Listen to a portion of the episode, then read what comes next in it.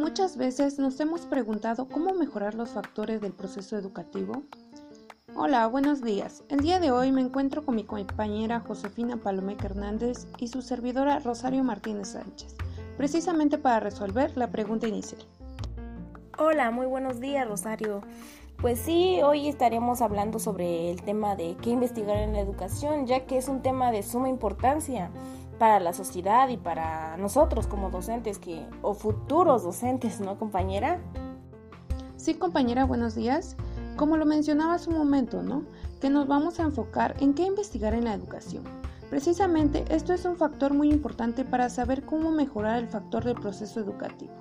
Yo digo que hay que iniciar investigando a los participantes que intervienen en la educación, como son el docente, el recurso, los alumnos, entre otros, ¿verdad?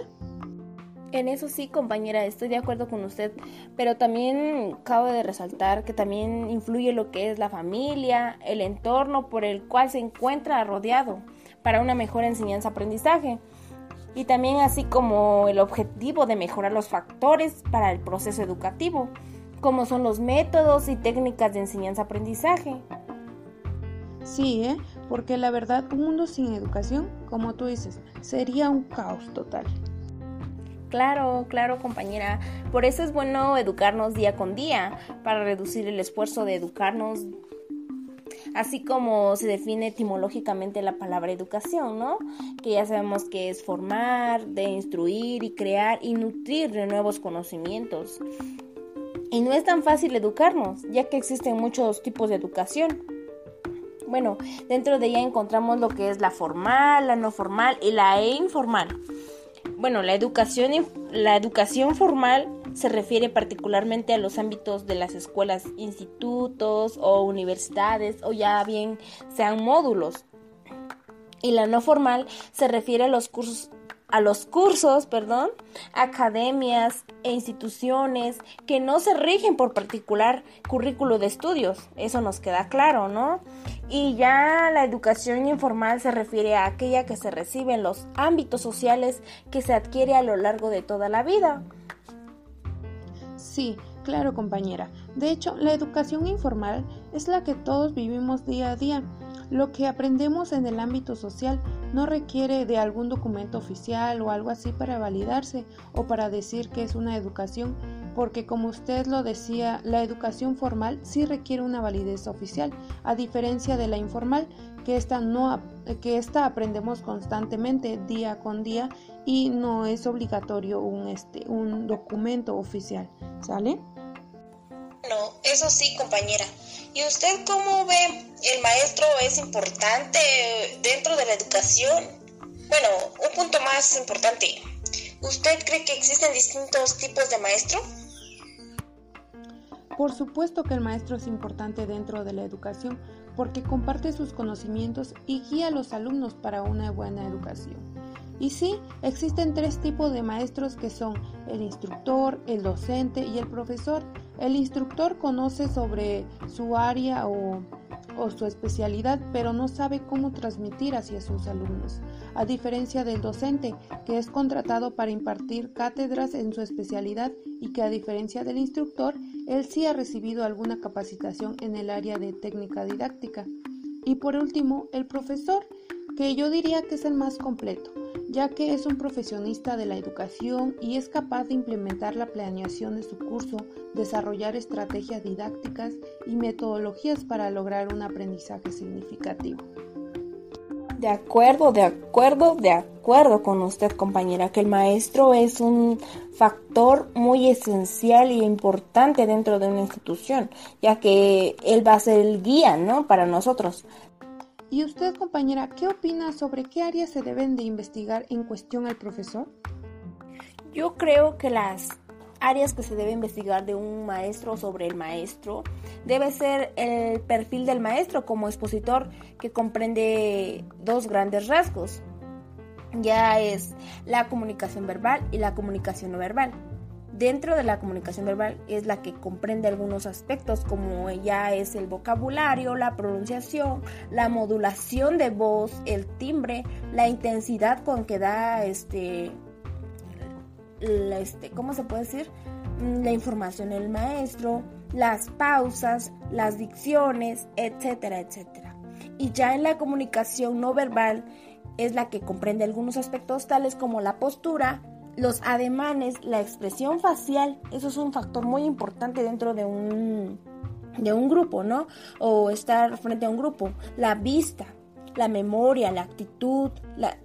Bueno, por supuesto, un docente no puede llegar a, a clases con su cara todo así enojada, no, sino que tiene que llegar con una actitud positiva, de, de una manera más profunda. Puede ser también la sensibilidad, la responsabilidad, la creatividad que tiene el maestro. Y no debe de faltar también lo que es el compromiso, la laxitud, la empatía, el autocontrol emocional y entre otras. Dentro de esos, pues también, dentro de la comunicación no, no verbal encontramos algunos puntos. Ya mm, pues se podría decir que es el conocimiento de la disciplina, que es el saber el contenido de la materia enseñar, el dominio del tema, porque un maestro no puede llegar a un, a un aula de clase sin saber dominar un tema o que está viendo o que está leyendo nada más. Y no, no es así. El otro es el conocimiento didáctico, es el saber hacer, los procesos de enseñanza-aprendizaje, vocación del docente, actualización didáctica. El docente se tiene que estar actualizando mm, día con día para poder enseñar. También se encuentra otro punto muy importante que es habilidades perdón, durante el proceso de enseñanza-aprendizaje para una buena, para una buena relación con, con las otras personas. La actitud del maestro. Eso es un factor importantísimo, ¿no? Que es vista, es la vista, como ya se mencionaba hace rato, la inquietud, la angustia, la estabilidad y la satisfacción. Un maestro debe sentirse satisfecho con su trabajo, porque siendo así no puede estar frente a un grupo. El otro es la relación del maestro frente al grupo. Debe de haber cordialidad, tensión, imposición, amistad entre ellos. Sí, de hecho estoy muy de acuerdo con usted en los puntos que debemos de investigar sobre el maestro. Eh, de hecho, hay algún caso que se lo voy a platicar. Eh, mire, en una ocasión el maestro inició su clase exponiendo sobre un tema nuevo que los alumnos no conocían y algún alumno le dijo que no había entendido el tema, que si se lo podía volver a explicar y el profesor sin ningún problema le volvió a explicar el tema, ¿verdad? Sin embargo, estos alumnos no entendieron aunque el profesor le explicó nuevamente. Entonces, ¿qué problema o qué pasa ahí? ¿Por qué el profesor no logra que sus alumnos comprendan lo que él desea? Bueno, a su pregunta que me hacía, hmm, pues mi posible respuesta sería el procedimiento utilizado por el maestro para explicar, este pues no es claro. Al utilizarlo nuevamente sigue sin estar claro. Es por esta razón que los alumnos no comprenden. Posible, una posible solución sería que el maestro debe buscar otra manera para explicar en términos que los alumnos comprendan. Como ya podemos observar que dentro de la, de la educación encontramos técnicas y estrategias que nos ayudan o nos facilitan para el desarrollo del aprendizaje o la enseñanza-aprendizaje. Y pues puede ser que el maestro en esta ocasión no está tomando una estrategia adecuada para dar a entender a sus alumnos. Sí, estoy de acuerdo. Como usted dice, ¿no? Cuando el maestro volvió a usar el mismo método, pues no se entendió porque lo que estaba mal era su método y no el tema. Sin embargo, no hay que quitarle la responsabilidad al alumno, porque al fin y cuentas la finalidad del alumno es aprender y debe trabajar activamente por sí mismo ante los temas que verá en clase. Así también debe de aprender a ser autónomo y en parte de los alumnos también se debe de investigar su desarrollo social, de identidad y algunos otros que en este momento no recuerdo bien. No se preocupe, pues acá yo la complemento. También entra lo que es el desarrollo humano, que es la parte cognitiva, donde hay destrezas y destrezas físicas, etcétera, etcétera. También entra lo que son los hábitos, las actitudes, los valores, el respeto. También mm, necesitan adquirir destrezas intelectuales y actividades, trato a semejantes, el rol sexual, perdón, autonomía, independencia, normas, puede ser normas orales, conciencia, conflicto, su papel dentro del grupo, acoplamiento de conducta, estilo interactivo, entre otras, ¿no? Eh, también eh, está el desarrollo de habilidades, que dentro de ella pues podemos mm, dar a más entender eh, lo que es la lógica de las matemáticas, las éticas, la lingüística, que es una parte muy importante de la lingüística, musicales, especiales, habilidades del pensamiento, puede ser sinestésico, corporales, interpersonales. Nosotros podemos tener mm, diferentes desarrollo, eh, diferente el desarrollo de nuestras habilidades. También está lo que es el desarrollo individual, que ésta se adecua a la, a la información, que ya puede ser conocerla, comprenderla y manejarla. Debemos saber estudiar, tener independencia de campo, nivel conceptual, dominio de conocimientos, motivación de aprendizaje, autoestima, autoeficiencia, autoevaluación de nosotros mismos. También se encuentra otra sugerencia o lo que se debe estudiar del alumno. Está el desarrollo de las competencias, que son las competencias lingüísticas, al escuchar, al preguntar, leer y escribir dentro de ella pues sí existen, ¿no? Lo hemos visto. Un ejemplo sobre la investigación sobre el alumno. Mm, les voy a dar un ejemplo. Por ejemplo, en una clase de matemáticas, cuando el maestro termina de explicar lo que había notado en el pizarrón, bueno, esta es una clase que está dando el profesor y está escribiendo en el pizarrón y el alumno Miguel levanta la mano y solicita al maestro que le explique de nuevo el tema. Y bueno, el maestro se molesta de momento, pues, pues Miguel de manera constante repite este hecho, que levanta la mano y pregunta.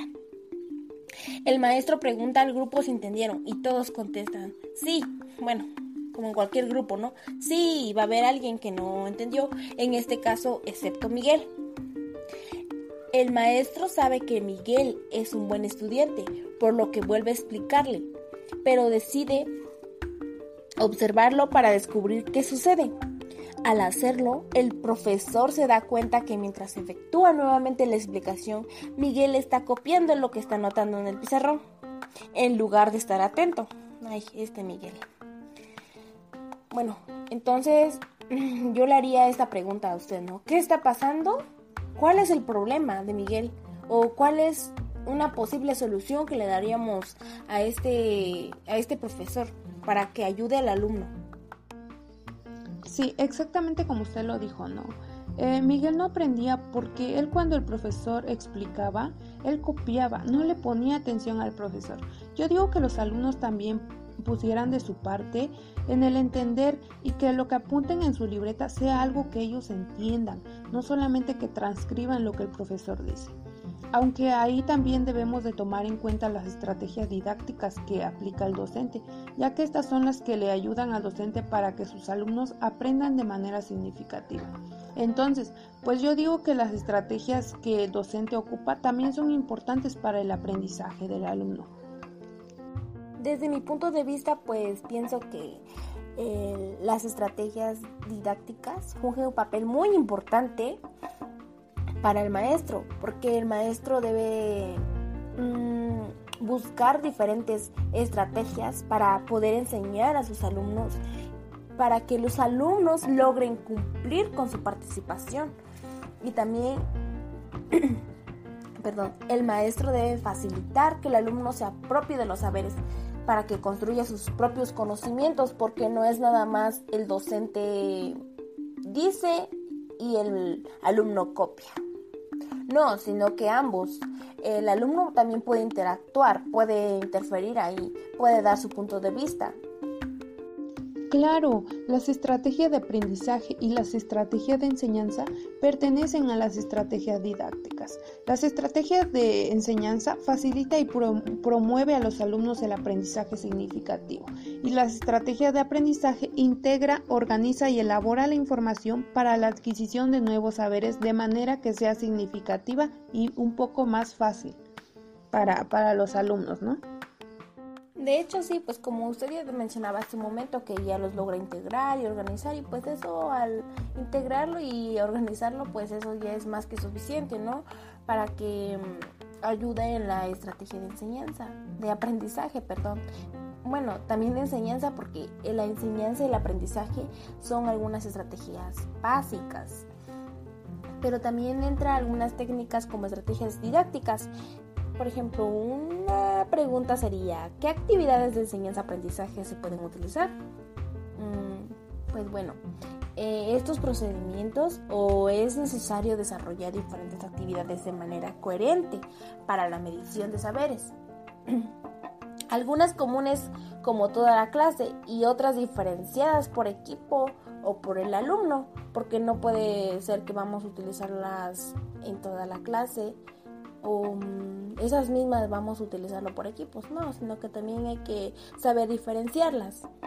Sí, exactamente. De hecho, aparte de las estrategias didácticas, también es importante investigar sobre los medios o recursos audiovisuales, como es la tecnología educativa, que se usa para transportar el mensaje, pero este mensaje requiere un proceso de estrategia didáctica para que el alumno logre o alcance sus objetivos. Por ejemplo, la proyección de unas imágenes, claro, imágenes educativas o videos educativos. Al igual, esta puede invertir varios medios como son los medios fijos, audiovisuales, los multimedia o algunos otros medios como usted ya sabe, ¿no? Sí, compañera. También entra lo que son los medios en la red. Que los medios en la red eso ya va a ser, por ejemplo, la computadora, la tablet, el celular en la red. Eso va a hacer que nosotros creamos un correo electrónico o grupo de discusión, son los chats, los WhatsApp, los Messenger, no sé. Otra tecnología sincronizada textual o audiovisual. Eso sí lo tenemos marcado. Bueno, siempre y cuando estos medios de la red que ya mencionaba lo vamos a utilizar como una estrategia donde nos vamos a apoyar para, para nuestra enseñanza o para adquirir nuevos conocimientos. Sí, claro, estoy muy de acuerdo con usted, que estos recursos audiovisuales pues nos sirven para mejorar la enseñanza-aprendizaje. De hecho, los docentes pueden ocupar estos recursos para crear nuevas experiencias en el aprendizaje, para ayudar a los alumnos a aprender a aprender. ¿Sale? Y así dejar un aprendizaje significativo dentro del salón de clases. Bueno, también nosotros debemos tener este, o tomar en consideración algunas sugerencias de investigación sobre los medios. Un motivo de investigación de la actividad del maestro es el medio, se encuentra el maestro, medio y alumno utilizar los medios de comunicación de la información para crear nuevas experiencias de aprendizaje, como ya lo mencionaba anteriormente, que esto va, nos va a servir como una estrategia. También lo podemos utilizar estos medios para ayudar a los alumnos a aprender, a mejorar este, su nivel de conocimiento. También seleccionar o utilizar los medios de comunicación de la información, no solo para transmitir información, también para estimular el, a el estudiante al pensamiento crítico, creativo y meta metacognitivo. También dentro de todo esto existe una parte que es la evaluación. La evaluación depende de lo que se pretende evaluar. En el caso de, de la de la educación, el interés se centra en las funciones pedagógicas, del saber, de la regulación y mejora del proceso de enseñanza-aprendizaje. Pero estas funciones generan consecuencias, obviamente, y contribuyen a una mejora de educación. Una consecuencia podría ser que los alumnos se sientan muy presionados o torturados por la evaluación, sino que no es así. El maestro pues no lo hace con el fin de torturarlos o con el fin de molestarlos, sino que precisamente para saber qué, tanta capacidad ya hayan adquirido durante un semestre durante todo el año. Sí, precisamente no es para torturar a los alumnos, sino para saber el nivel de conocimiento que ellos tienen. De hecho, hay tres funciones de la evaluación que son la diagnóstica, la formativa y la sumativa. La diagnóstica se refiere a una evaluación previa a la formativa es durante el proceso educativo y la sumativa es al final del proceso para ver qué tanto ha aprendido el alumno, ¿verdad? Sí, claro, con ustedes estoy de acuerdo que esas son las funciones de la evaluación, pero no me va a creer. Este, yo hace rato estaba pensando mientras estábamos aquí en la charla, este, cuáles son las cuáles son las sugerencias de investigación sobre la, la práctica de la evaluación y pues estoy tratando de recordar y nada más recuerdo de los saberes y la comprensión y de ahí ya no recuerdo más. Usted me puede decir o mencionar cuáles son porque de plano, de plano conmigo, ¿no? Se me está olvidando. Sí, por supuesto. En las sugerencias que han que investigar sobre la práctica de evaluación, pues aparte del saber que ya usted mencionó, también es la comprensión, las habilidades, la actitud social y científica, además de los valores también. Oh, sí, claro, como se me había pasado, compañera, de plano, de plano, esta memoria. Bueno, pero sí, mire, tengo, una, tengo un ejemplo sobre las sugerencias. Un ejemplo, bueno, el otro día estaba yo leyendo, así me pongo a leer y encontré un ejemplo, ¿no? Decía que el maestro de ciencias sociales elaboró un examen de preguntas abiertas. Eh, y fueron 20 preguntas de respuesta corta, fácil, ¿no? Decide aplicar este como cierre de la clase aprovechando la última media hora. Ya el maestro procura que las preguntas estén correctamente estructuradas para disminuir la apreciación subjetiva, para emitir un juicio de valor más justo. Y él pensaba que una vez aplicando el examen, eh, pues él ya se dispone a evaluarlo y con y ¿Y cuál fue su sorpresa de este profesor o este maestro? Fue que cuando encuentra que la totalidad de todos sus alumnos no aprobaron el examen. No lo aprobaron, no lo aprobaron, compañera. Y según que el maestro estaba segurísimo que iban a pasarlo con eso que hizo preguntas cortas, ¿no? Y mis preguntas serían, ¿qué estaba pasando ahí o cuál es el problema?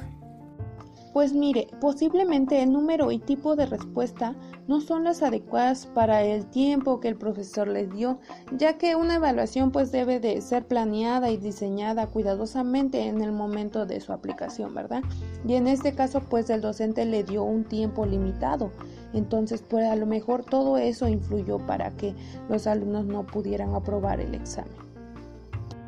Pero, ¿sabe? También debemos de tomar en cuenta el contexto ya que nosotros somos seres sociables por naturaleza. Entonces debemos de tomar en cuenta el espacio, el tiempo, el modelo organizativo por el cual evaluar a los alumnos.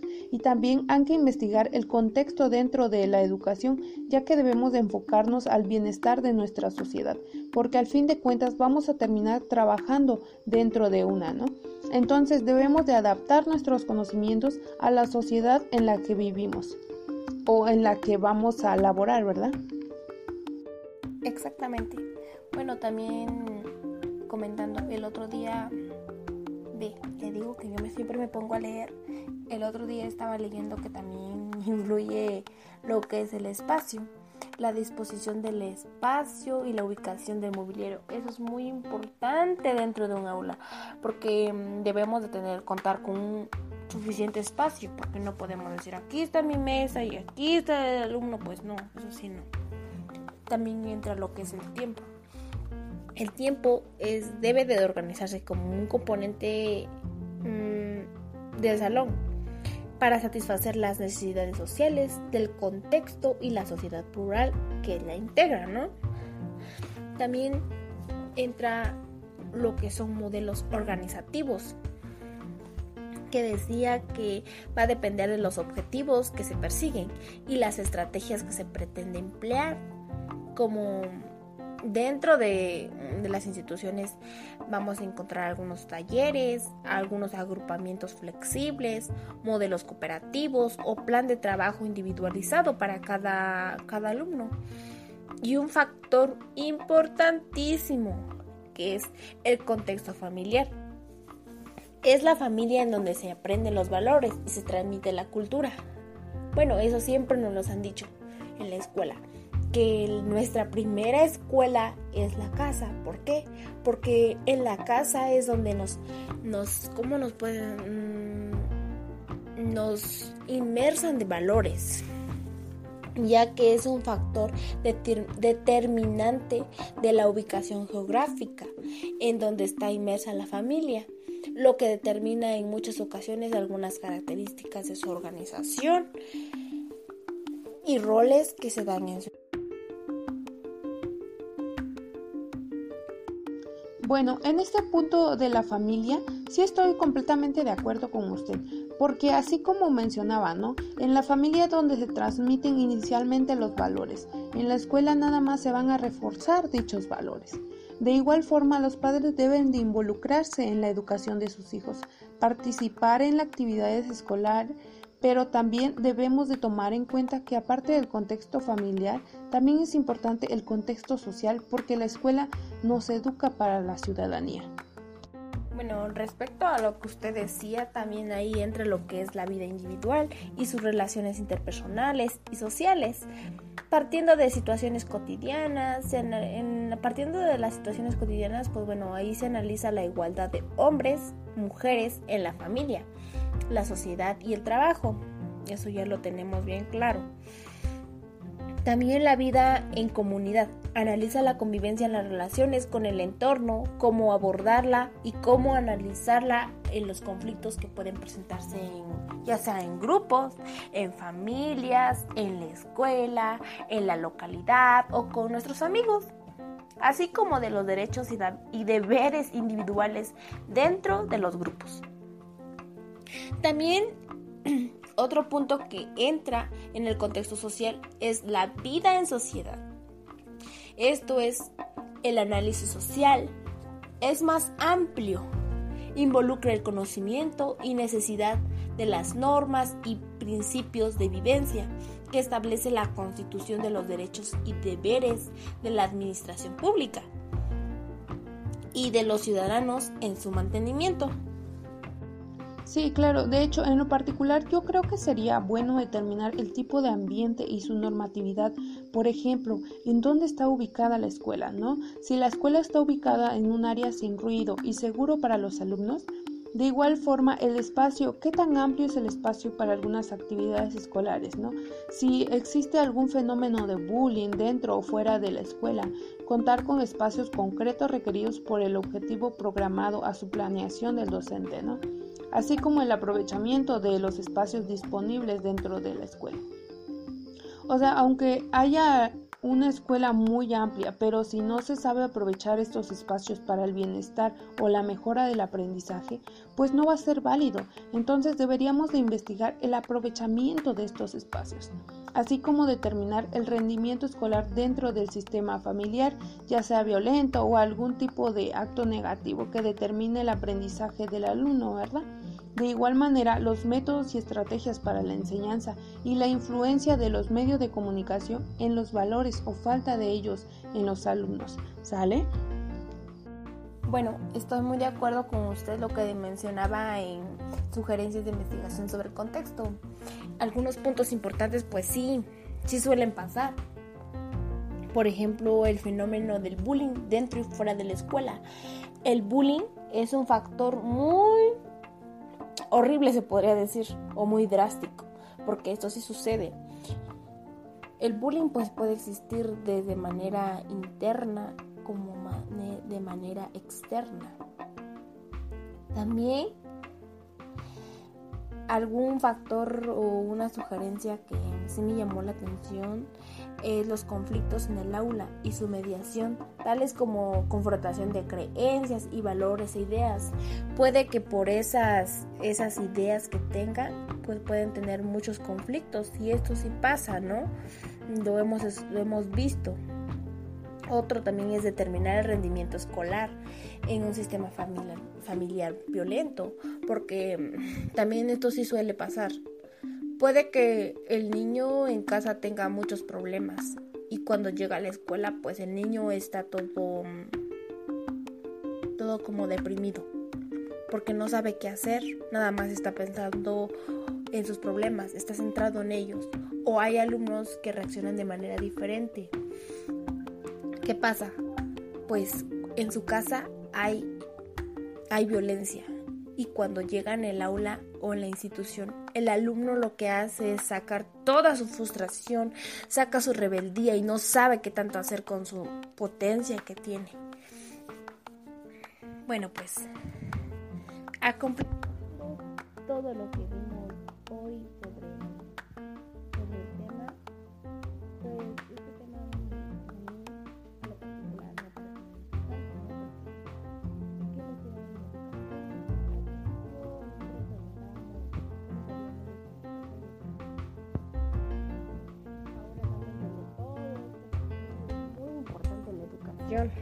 porque sin educación nuestro, nuestro entorno sería un caos, ¿no?